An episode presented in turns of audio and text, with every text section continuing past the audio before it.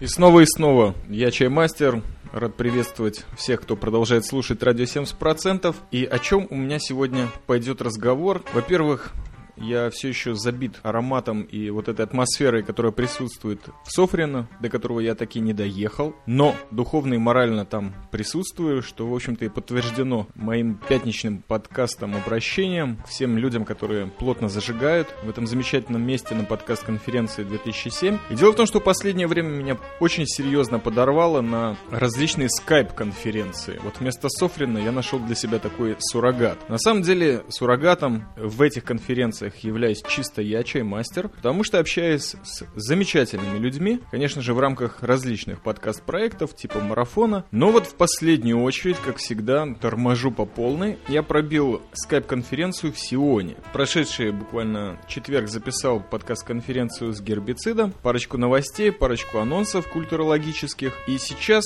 со мной на связи драгоценнейший Гехт, ну, спасибо, да. Решили мы записаться сегодня вместе. Э, не знаю, как там насчет Софрина. Я даже теоретически не могу представить себе, почему это называется подкаст конференции, потому что, по-моему, просто тусня какая-то адская идет. Думаем, там ништяк, мы очень все за них рады.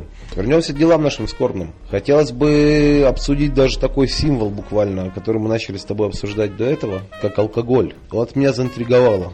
Вообще само слово даже интересное. И главное, близкое ру- любому русскоязычному человеку. Как тебе такое начало? Это чисто личные мои эмоции по поводу Софрина, но и эта подкаст-конференция, как бы она ни называлась и не формулировалась, тоже связана с алкоголем, что я, в общем-то, вот сейчас, начиная после исхода субботы прослушивать вот ряд подкастов, которые вышли, то с алкоголем там тоже вроде бы все нормально. Хотя, совершенно верно, наверное, для нас, для белых людей, алкоголь связан с каким-то употреблением его э, довольно частым, потому как очень хочется раскрыть сознание, а мы не на Джамайке, у нас э, серьезный год-щит ганджи нету, и как бы у некоторых из нас, и вот, соответственно, хотелось бы, ну, может быть, я со своей стороны в каком-то ореоле Софрина поговорить о всех сопровождающих консистенциях, вот э, творческую деятельность White Trash Beautiful. То есть, э, ну, о сексе не будем говорить, хотя, может быть, такая тема, но вот о наркотиках и алкоголе, э, соответственно, хотелось бы что-нибудь услышать. Вот начнем, наверное, в качестве разогрева, Геф, глубоко уважаемые. Начинали мы записывать когда-то подкасты Букмарк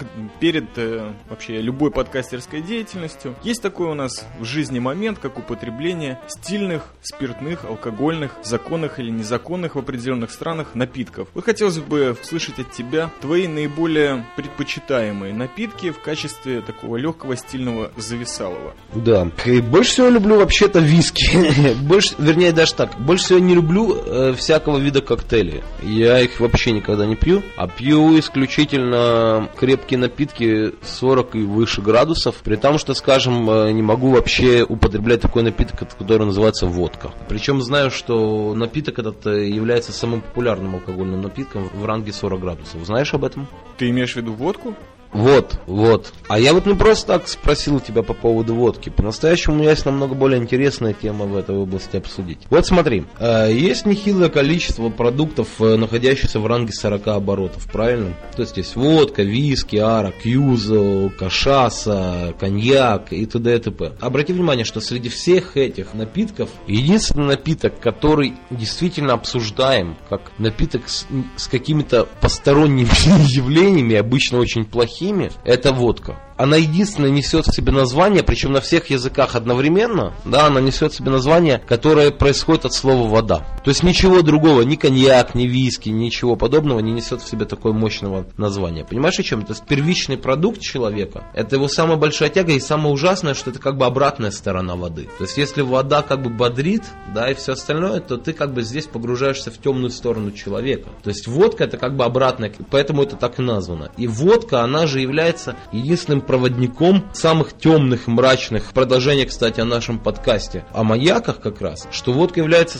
таким вот выводом самой темной и мрачной энергии. То есть и самым способствующим, вот ты мне начал протирать тему насчет индулигирования, и я вообще не знал, что это такое к своему стыду. Вот, и я вот как-то задумался, что смотри, что действительно является таким провайдером бессмысленного времяпрепровождения. По-настоящему желание человека взглянуть вот внутрь себя ужасного, да, является этим самым провайдером. А является тем, что выводит это наружу. Именно поэтому я, возможно, избегаю пить именно этот напиток, потому что только от водки я впадал в какие-то мрачнейшие дикие состояния, чувак, понимаешь? У меня все гораздо проще. В основном я впадал в полное безумие и какую-то совершенно темную сторону своего чаймастерского я, в основном от употребления количества. Ну и в основном водки, конечно же. Почему? Потому что, э, во-первых, это сопровождалось различными темами, основная из которых это атмосфера. Иногда я выпивал в очень чужих местах, вообще даже не в Сионе, например, в Литве. И вот там от различных энергетических эмоциональных перегрузок у меня это все накладывалось и вылезал страшный монстр, даже который на арподе еще ни разу не, не имел места быть, но вылезал. В основном это было связано, конечно, с количеством и с некачественным продуктом.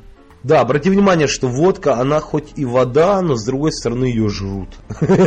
Обрати внимание, никогда, никогда не говорят, что водку пьют, водку жрут. Это круто. Нужно подумать вообще, почему это так. Я понимаю, но на самом деле я тебе скажу, что в этом отношении другие алкогольные напитки, такие как виски или очень любимый мною коньяк Хеннесси, они абсолютно на меня такого действия не имели. Почему? Объясню вкратце. Потому что, во-первых, эти напитки, их не хочется жрать. Вот выражаясь по-русски, нагрузки, их потихонечку подтягиваешь. А бразер, тебе, тебе не кажется, что это состояние души просто? То есть вот у тебя есть состояние души, которое называется жрать. И тогда даже абсолют будет тебе жрать. А вот к виски, коньяку ты даже в этом состоянии не можешь эти слова применить. То есть даже если ты все усугубляешь и говоришь там жрать конину, ну это как-то так, я не знаю, не очень распространено. Ну да, в принципе можно об этом очень много рассуждать, но вот хотелось бы все-таки как-то сократить эти все излияния по поводу водяры. Вот мне кажется именно понятие, то есть русский язык, он настолько велик, что для любого напитка у него есть и уменьшительно-ласкательные названия, или жесткие, такие жестяные прямо. Есть водка. Она ассоциируется с абсолютом, с э, Смирновым, какими-то различными вот уже очень сильно и хорошо дистиллированными консистенциями. Есть вот понятие как водяры. Вот водяру конкретно, у тебя другого глагола как жрать к ней не прибавляется. То есть просто это у тебя на автомате выходит. Ты знаешь, Гехт, я работал одно время на одной из иерусалимских дискотек, и вот насчет водки у меня там сложилось совершенно определенное мнение, потому что очень популярный напиток в Израиловке среди молодежи во всех этих тусовках, это, как тебе известно, водка с добавкой энергетического напитка Red Bull. Я видел, в каком состоянии выносили, выкидывали, выматывались и выкатывались люди после употребления трех, четырех, пяти этих стаканов этого пойла ужасающего адского. И после этого меня даже подорвало на то, что после смены, когда я был очень уставший и практически ничего не видел перед собой, пошел в бар и посмотрел, что же за водку они туда заливают, в этот Red Bull водка, так называемый. Что там было? Честно тебе признаюсь, такого я никогда не видел. То есть меня сама наклейка, ее дизайн подорвал настолько, что я понял, даже название меня не интересует. Это даже не арабы могли сделать в качестве отравления всего сионского народа. Да, так что с искорями? Я тебе скажу такую вещь. Вообще Джеки мне никакие не нравятся. Ни один, ни другой, ни третий. Я вообще попробовал все лейблы, которые только можно было попробовать. Вот что-то мне он не нравится. Знаешь, какой у меня любимый виски? Это Джеймсон. Я считаю, что самый понтовый виски это Джеймсон. Вот, без всяких сомнений. Мне очень нравится то, что он четыре раза дистиллирован. А здесь я еще заметил такую интересную деталь. Как-то, знаешь, вот градация хотя бы в Израиле, например, градация продаж виски, оно идет от очень дорогих, без какого-то среднего звена, сразу сразу же к очень дешевым. И самое интересное, что вот среди этих дешевых я вдруг там обнаружил парочку сортов, которые ничем не отличаются от очень дорогих. Серьезно тебе говорю. И вот этим виски приятен. Виски как бы очень сильно отличается от водки. Вообще по всем параметрам. Не только по вкусовым, а вообще даже по параметрам ощущениям. Это мне кажется, что любой алкогольный продукт, он более концентрированно, нежели вода, несет в себе какой-то заряд культуры. Вот культуры, в которой этот, этот продукт был изготовлен, понимаешь? Скажем, ты пьешь конину и сразу же какой-то такой внутренний мутор начинается. То есть такие какие-то мысли идут, очень такие, знаешь, грандиозные. Чувствуешь себя сразу же, ну, с одной стороны, потому что ты дорого заплатил за это дело, как бы, но с другой стороны, чувствуешь себя героем, потому что имеешь как бы бабло на кармане, пьешь коньяк и чувствуешь себя уже как-то так более элитарно, чуть ли не во Франции. Пьешь виски, и сразу такая, короче, мужское накатывает, знаешь, такие какие-то волны. И в этом смысле, когда пьешь водяру, чувствуешь себя животным. Ты знаешь, я даже смотрю смотрю на, там, скажем, самых больших любителей выпить этого напитка, скажем, на финнов. Для кого рассчитан этот напиток? Знаешь, это напиток безысходности. К водке прибегаешь, когда плохо.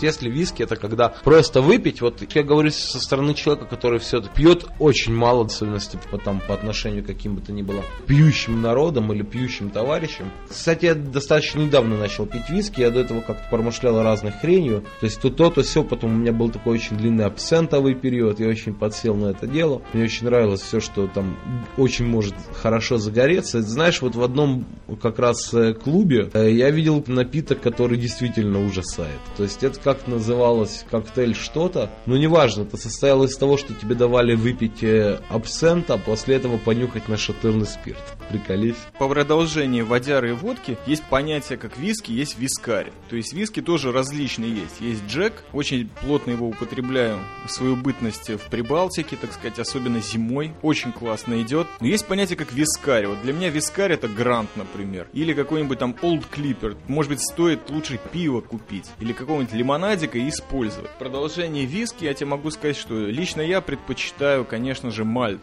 То есть солодовые виски. Если уж мальта нет, то вот периодически в аэропортах, как трансферную зону, меня свой психологический настрой, как разбавлять, вот покупая себе маленькую бутылочку Black э, Label Джонни Уокера, нашего пешехода летного. Вот очень приятно он в самолетах и перед, и после идет. Но на самом деле, конечно, Гленфидих очень приятно входит в жизнь, когда есть деньги, потому что Гленфидих это такая наживка для бойца. Ты можешь купить 18-летнее, 25-летнее, 12-летнее. Различные градации бутылок тоже. Виски, конечно, предпочтительно. Но если уж серьезно пойти, то по коньяку. И немножко пройтись потому, что ты сказал. Во-первых, я понял, что ты не особый любитель бурбона, то есть каких-то американских сортов виски. На самом деле я так сильно не различаю. Для меня вообще вискарь прекрасное. Бухло употребляю соответственно, такому финансовому ресурсу, который у меня на тот момент имеется. В этом отношении, что бурбончик я пивал, когда было больше бабок, а когда меньше было, последний мой приезд в Латвию, родину в кавычках,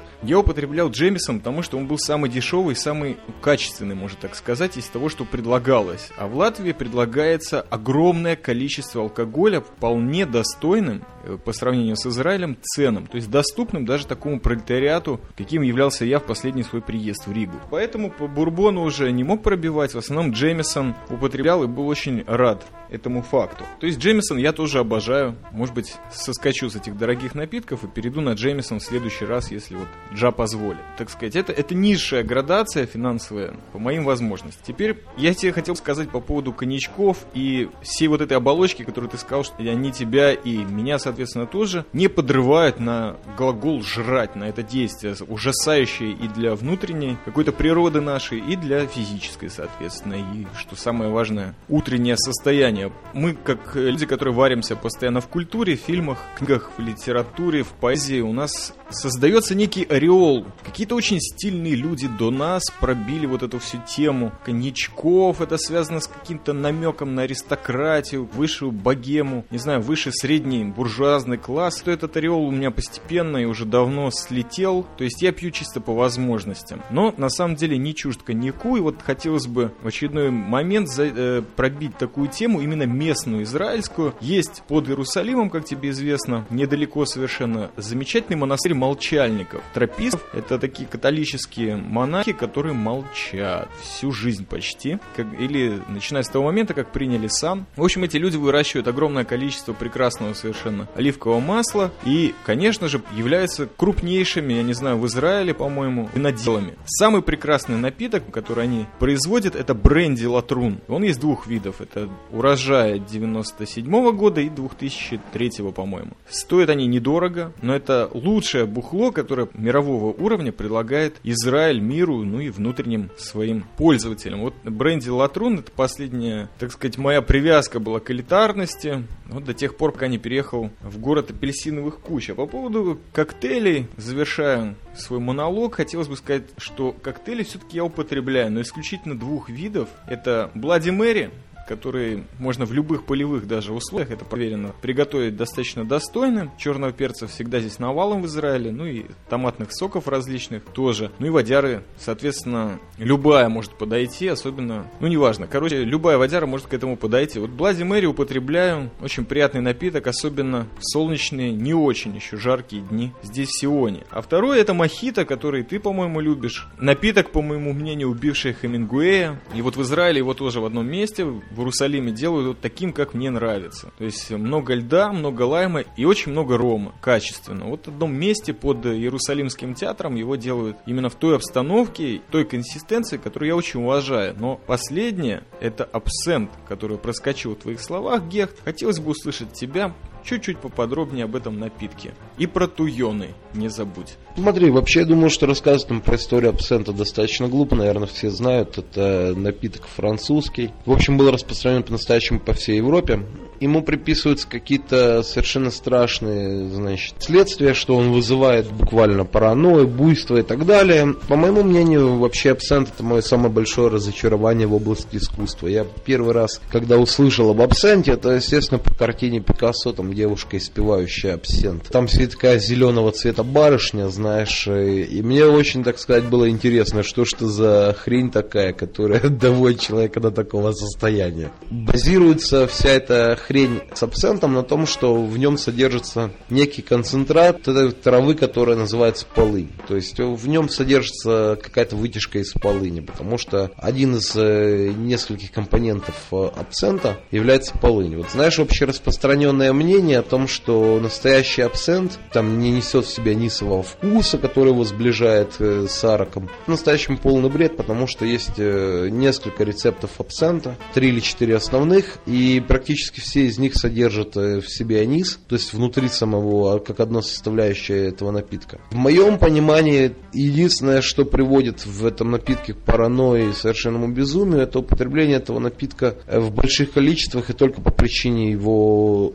адского количества оборотов. То есть он обычно идет в составе либо 70, либо 80 оборотов. Вот. И просто когда ты хлещешь такую спиртягу, понимаешь, волей-неволей начинает как-то образовываться в голове всякое. Насчет же туйонов. Туйон это вещество, вещество, в принципе, которое содержится в той самой полыни, которое, в общем-то, должно действовать как некий галлюциноген. Значит, на данный момент вообще в мире не производится абсента, который может приводить к подобного вида эффектам напрямую. Кроме одной фирмы, это производится абсент в Швейцарии, он у них действительно содержит ну, совершенно невероятное количество туйонов, действительно очень плотно влияет на, так сказать, общее самочувствие. Все же остальное это просто очень повышенная степень бодрости очень хорошее замутнение рассудка происходит. То есть вот когда нужно, скажем, отключить у себя множество моральных функций, но при этом не впасть в состояние животного, вот как происходит под водкой, э, лучше всего использовать как раз абсент. То есть и количество оборотов, и, соответственно, хай от него хороший.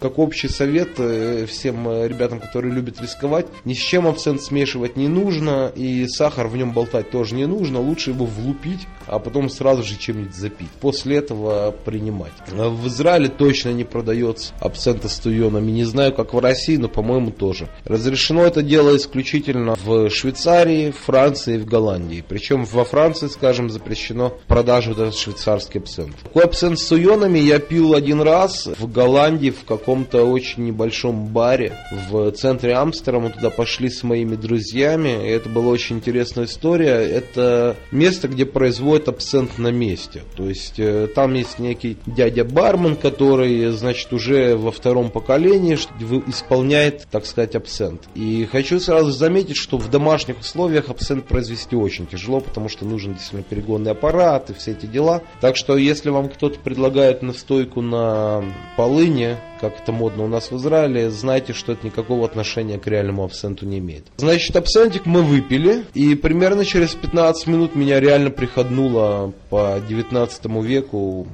по Европе и по всему остальному и попал я в совершенно мрачный мир. Пребывал в нем, наверное, часа четыре, бегал по мостам на этих э, проходах в Амстере и вообще сходил с ума. В общем, после этого решил больше этот напиток не пить вообще. Но с удовольствием продолжаю для хая поднимать, так сказать, посасывать израильский абсентик. На самом деле с абсентом у меня связано тоже несколько историй. Ну, первое это то, что действительно настоящий очень хороший абсент, который я купил за границей и привез его в Израиль. Это был абсент из Чехии. Привез я его из Праги, достаточно приличная тема. Не разбирался я особенно, сколько там туйонов или алкоголя, просто был приятный вот зеленоватый напиток. Это с одной стороны. Со второй стороны, в Израиле тот абсент, который я пил, мне понравился. Он был тоже швейцарского происхождения, тоже достаточно недорогой. Привозил парочку раз на букмарке, и мы его очень плотно зажигали. Тут стоит упомянуть абсент Волка, который нас порвал тогда на букмарке очень страшно, после которого я там 5 букмарков ночью выложил, и потом утром мы их просто отключили, потому что нереальная была просто попойка. Даже в качестве трэша не стоящая публикации на поде. Как начался у меня абсент вообще по жизни, это как бы, во-первых, из литературы, соответственно, Поль Верлен, Рэмбо, Ван Гог, соответственно, Бадлер. То есть у меня какая-то вот французская волна пошла от абсента, очень много мифов и сказок у меня в башке сложилось, а первый раз я столкнулся с ним, естественно, в Риге. Дело в том, что я искал, где бы засесть с одной очень хорошей знакомой и обнаружил на Домской площади в центре Риги старой, где бы, где бы можно было приятно человека не смущая сесть и вот не сомневаться в бытности своей. И вдруг я обращаю внимание на такую харчевню японского происхождения, судя по всему, называется «Планета суши». Я говорю, о, на планете суши я готов высадиться. И высадился. И по странной израильской привычке открывать книгу справа, меню, э, в общем-то, с его окончания. В японских ресторанах, как тебе известно, очень принято, особенно в западных филиалах, принято как бы любое блюдо фотографировать и маленькую иконку или аватар поместить, чтобы люди там разбирать. И, соответственно, последняя страница была посвящена напиткам. И как только я открыл, я увидел вот такую зеленую полосу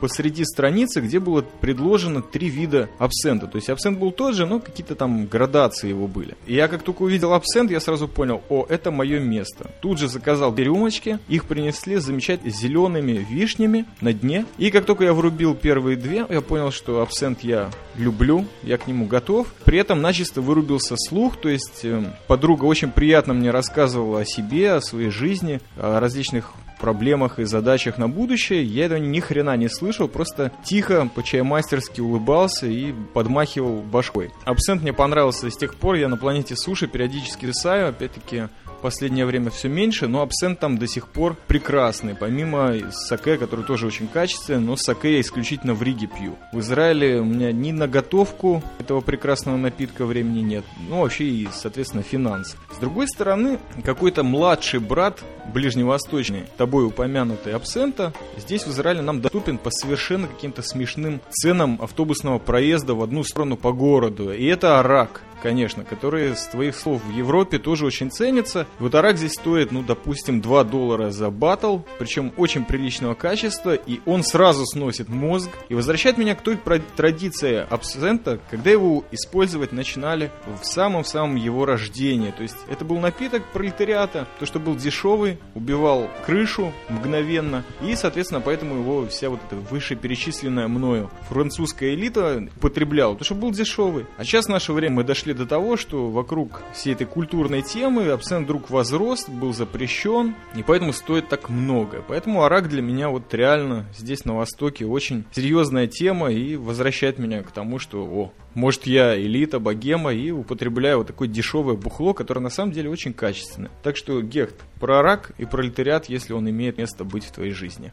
Интересная тема с Араком. Хотя мы хотели с тобой еще как-то обсудить еще одну интересную тему, это про шаманизм. Вот думаю, что отсюда я как-то на него и выверну. Смотри, Арак это такая вещь, которая, во-первых, ее нужно просечь. Знаешь, все эти арабские восточные напитки, а в них есть все вот эти вот такие мистические нотки от суфиев, от таких товарищей. То есть веет пустыней и жарой. Я думаю, что в Европе, когда пьют Арак, все-таки не очень можно почувствовать действительный эффект этого напитка, потому что хорошо хорошо его можно ощутить исключительно находясь в очень жарком месте. То есть день в пустыне, когда очень сильная сухость или вот летом особенно хорошо пятерок, потому что этот анис, который он содержит, э, он выполняет функцию расширителя этого, он понижает давление очень быстро. Давление понижается, тебе становится прохладно. Там э, говорить про Россию и двинуть по арку, скажем, в минус 30, тебе станет еще более холодно и будет колбасить как от водки. Смотри, что это такое интересная вещь. То есть вот если водка, скажем, это совершенно совершенно стрёмная и темная сторона человека, то арок это как раз некая обратная вещь. Для того, чтобы вообще его выпить, тоже, как мы уже обращали несколько раз, нужно пройти некое такое испытание, да, потому что у него очень противный запах. Пахнет он микстурой, это связано с тем, что в него добавлен анис, который не каждый человек вообще может на дух перенести. И нужно еще преодолеть себя и вот это выпить. Поначалу, когда первый раз приехал в Израиль, вообще увидел, что такое дело есть, а до этого я с таким не встречался, я сказал, нет, в жизни никогда такую хрень не выпью. Прошло очень много времени, когда я уже был взрослый, я действительно после того, как мне тысячи, тысячи, тысячи раз рассказывали, рассказывали, рассказывали, я наконец попробовал выпить арак. Выпил я уже в составе действительно, как его принято употреблять, с лимоном и мятой, с большим количеством льда, и тогда я понял, я прочувствовался его вкусом, и вот прозрел. Наверное, я первый раз себя ощутил все-таки таким жителем пустыни. То есть вот очень хорошо чувствуется природа. И самый большой experience с арком был, когда мы действительно двинули по арку очень-очень замороженному. Мы ехали с кентами на машине, значит,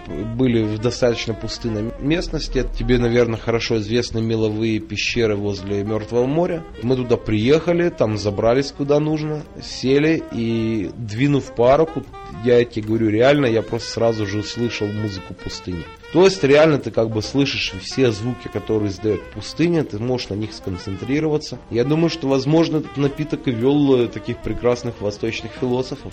Как тебе кажется? Очень серьезную тему ты завел. Слава богу, я думаю, будем заканчивать вот этим прекрасным напитком, эту конференцию. Дело в том, что у меня возникает легкий налет сомнения по поводу Востока, особенно пустыни и Арка. Дело в том, что стоит, наверное, нам покопаться немножко в истории. Тебе это, наверное, более глубже известно, как человеку в кулинарии. Абсолютно не последнему среди подкастерской и дизайнерской среды Сиона. Надо вспомнить, ты упомянул суфиев. Ведь люди шли от ислама, как это уже понятно. И в исламе-то алкоголь запрещен. То есть, э, на самом деле, мне абсолютно не ясно, как арак вязался именно с исламом, с мусульманами. Но Естественно, естественно, естественно. Он не вязался, это вероотступничество. С другой стороны, если обратиться к сионским реалиям, то арабы и палестинцы в Израиле, они не только мусульмане, еще и христиане. И христианам, соответственно, алкоголь не возбраняется употреблять. И вот интересно, откуда арак появился именно в среде арабов. Потому что среди сионистов, израильтян, евреев, понятно, что алкоголь всегда имел место быть. И упоминая прошедший веселый праздник Пурим, когда каждый правоверный еврей должен именно нажраться и именно до состояния, когда не помня тебя, и это реально записано как заповедь на этот конкретный праздник, то есть веселиться освобождению очередного Холокоста, который удалось избежать очень давно, то как бы у нас это в легкую употребляется. А на самом деле мне впервые с Араком познакомили, конечно же, выходцы из Марокко, которые мне правильно объяснили, как пить, и даже в жаркий полдень это было не то что расслабляющим, это было даже в какой-то мере тонизирующим напитком. Арак появился в арабской культуре задолго до того, как появился ислам. Это я тебе могу сказать однозначно. Второе, арак это, естественно, отдушина. То есть, это, да, хотелось бы заметить, что это совершенно не аутентичный арабский напиток, и у французов он присутствует, русские вообще его называют французской водочкой. И вот царь любил попивать такое дело анисовку. Она, в принципе, была распространена везде, но была распространена в намного меньшей степени, нежели была распространена на Востоке. То есть изначально это пили все-таки на Востоке. Как бы мне кажется, что первично ее целевое назначение превосходило религиозный контент. То есть э, то, что она могла понижать, в жаркой обстановке могла понижать температуру тела, это было очень важно. Кроме того, есть огромное количество племен арабских, которые не поддержали еще ислам и так далее. И, конечно же, это было вероотступничество, нечего говорить. Ну что ж, э, многие религиозные деятели в разных религиях делают разные вещи. Я думаю, что если ты был, например, в таком приятном курортном месте, как Синай, а сегодня у нас с тобой вообще, знаешь, получается такая передача в стиле, знаешь, этих гламурных передач на телевидении, а чтобы нам выпить, а куда бы нам поехать. Так вот, э, если ты был э, в таком приятном месте, как Синай, то ты, наверное, помнишь, на что готовы пойти местные арабы или бедуины для того, чтобы заполучить в свое распоряжение тамарок или, скажем, просто спи спирт. Для них-то запретный плод, он, естественно, сладок. А нам они проводировали, соответственно, лучший проводник к Джа, великому духу, пронизывающего каждого, так сказать, черного человека. Проводник этому месту является, соответственно, Сенсемилья. Приятно, мы лежали на пляже, общались с Джа. Бедуинам было приятно, они предавались э, религиозному греху и от этого как-то чувствовали себя более хорошо. И всем было приятно, я думаю, что это было методом распространения мира. Вот такой вот бартер. Нам проводника Джа, а им э, проводника к антисламу. Как тебе кажется такая тема?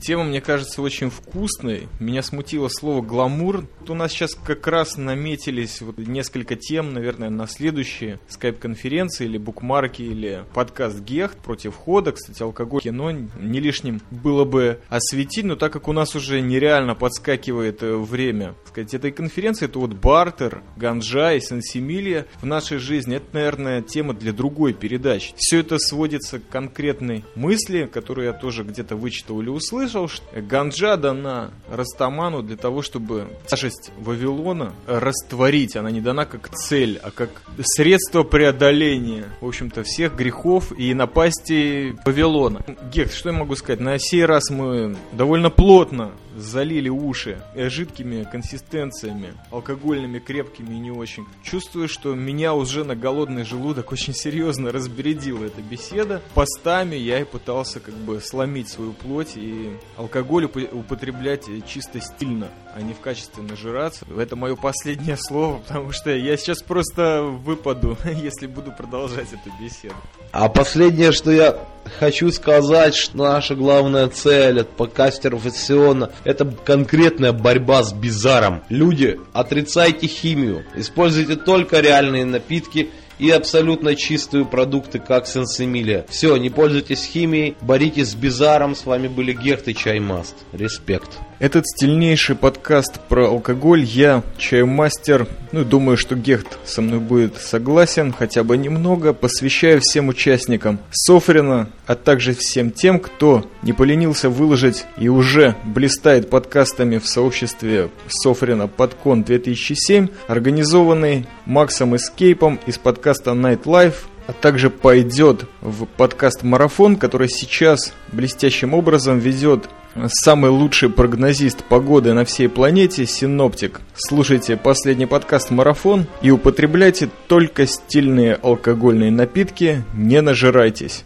Веселитесь жизни только в блестящих компаниях и в наиприятнейшей атмосфере. Не употребляйте портаков. Высший алкоголь – это свыше 70%.